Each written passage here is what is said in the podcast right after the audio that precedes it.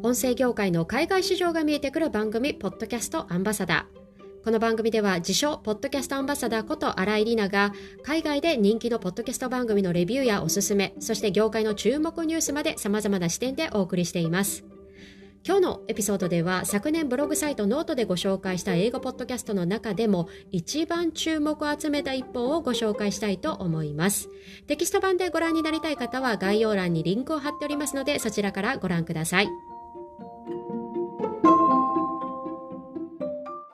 さて、今回取り上げるポッドキャストはなんと元アメリカ大統領夫人ミシェル・オバマ氏が始めたポッドキャスト。その名も The Michelle Obama Podcast です。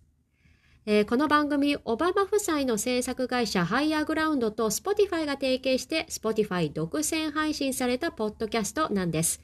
えー、この提携が発表されてから約1年経った2020年7月末、まあ、ついに第1話がリリースされました。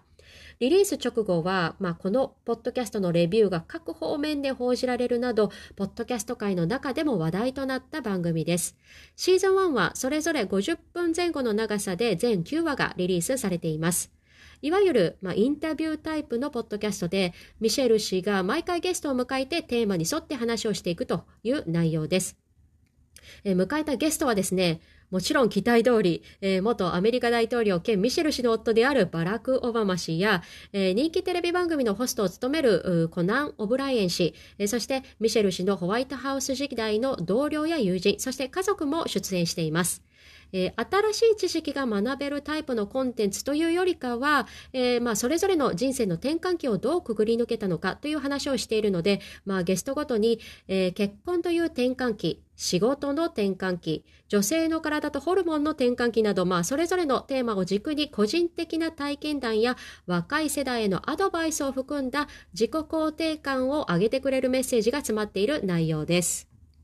注目ポイントはですね、まず Spotify 独占配信であるということ。えー、Spotify は戦略的に近年いろんなクリエイターと独占契約をしてきているんですが、この番組はその先駆けと言ってもいいと思います。えー、また、Spotify はクリエイターとだけではなく、例えば、まあ、ギムレットというポッドキャスト制作会社を丸ごと買収したり、ポッドキャスト制作アプリのアンカーを買収したり、まあ、ポッドキャスト事業に対する本気度がすごいんです。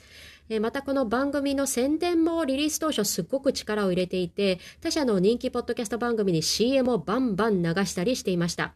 現在はですね、Spotify 以外でも聞けるように配信されているようなんですが、当初はその CM の中でも Spotify でしか聞けませんよというのを前面に出していたんですね。まあその回あってか、昨年中旬のデータによると、Spotify 上で最も聞かれた番組の一つとして多くのリスナーを集めたようです。えー、ただ、リスナー目線では何と言ってもこの番組の醍醐味、えー、それはですね、ミシェルさんのあの、頼れる声で話しかけてくれるところ、まあ、別に今あの、私にだけ向かって頑張れとか、その気持ちわかるとかに直接言ってくれるわけではないんですが、あ彼女の声って本当に頼れる感じがするんですよね。えまさに世界トップレベルの姉子だと思います。もちろんまあ何でもこなす、まあ、スーパーウーマンというのは言わずと知れた事実なんですが、身の上話や個人的な体験を彼女自身の声で話しているのを聞くという体験は、文字で読んだり見たりするのとは全く違います。えー、ポッドキャストは双方向なコミュニケーションではないんですが、一方通行には決して感じられない番組です。えー、私はですね、えー、個人的には落ち込んだ時に励ましてほしいので聞いています。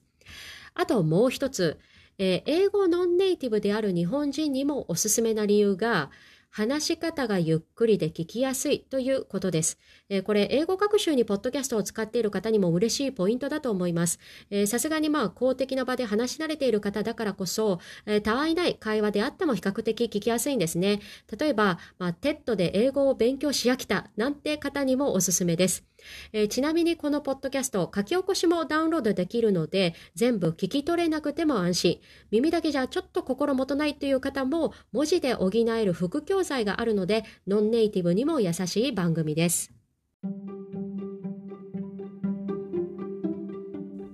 さて、ポッドキャストアンバサダー第1回目は昨年話題となった Spotify 独占配信の The Michelle Obama Podcast をご紹介しました。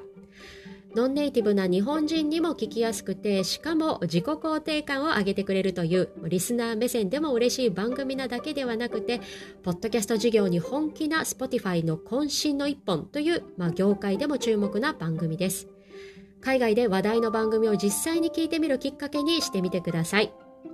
最後までお付き合いいただきありがとうございました。ポッドキャストアンバサダーの新井里奈がお送りしました。それでは次回のエピソードで。